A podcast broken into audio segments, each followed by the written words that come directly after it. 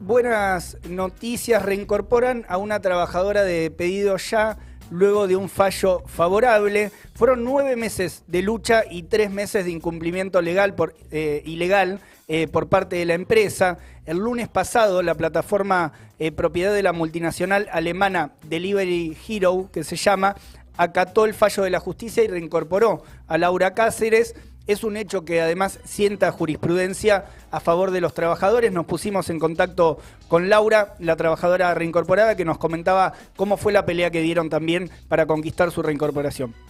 El reclamo era porque pedido ya, ya hace nueve meses me había despedido eh, injustamente, inventándome una causa, diciendo que yo no entregué pedidos, lo que mostré que era falso. Y nada, de ahí continuamos la lucha porque me devuelvan mi laburo, porque a, tanto como a mí hay un montón de compañeros que nos despiden injustamente con un solo clic, porque nosotros no tenemos ningún tipo de derecho laboral y ellos están eh, sin ninguna responsabilidad hacia nosotros, dicen que somos socios, eso es una mentira, nosotros somos trabajadores. Eh,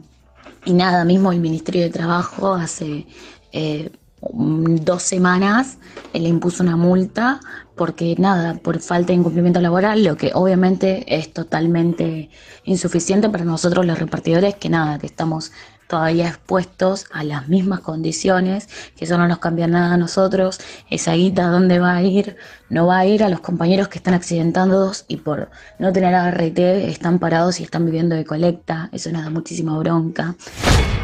un fallo que sienta un precedente histórico. Y Laura nos comentaba que además de estar, bueno, muy contenta por volver a trabajar y por haberle ganado esta pulsada a la empresa, eh, siguen organizados en función de la pelea por un trabajo eh, con todos los derechos, porque, bueno, ya conocemos las condiciones de extrema precariedad con las cuales se manejan estas plataformas. Y también eh, nos comentaba algunas de las conclusiones a las cuales llegaron en todo este proceso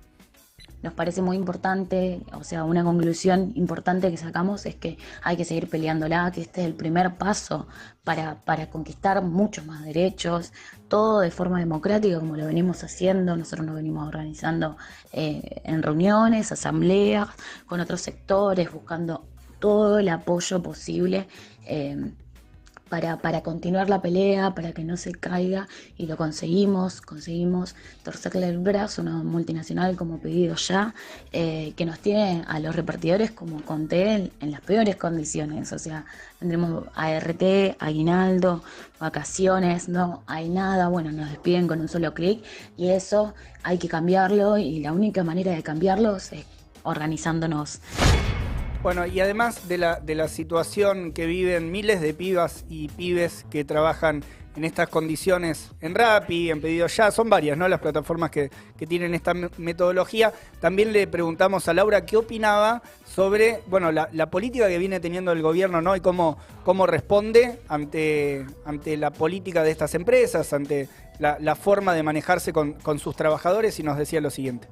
dejan que estas empresas, pedido ya, rap y demás, hagan lo que quieran con sus laburantes. Eh, a nosotros la multa no nos alcanza, nosotros vamos a seguir en las mismas condiciones y pedido ya lo pagan dos días a esa multa. Es más, el año pasado la reta eh, mandó una ley de tránsito que avalaba la precarización laboral y todo el kirchnerismo se actuó de votarla. O sea, y, así pasó esa ley. Los únicos que votaron en contra y los denunciaron fueron el Frente de Izquierda, fue Miriam Breckman, Nico del Caño, que siempre está del lado de los trabajadores. Bueno, ahí pasaba Laura reincorporada de pedidos ya y hay, bueno,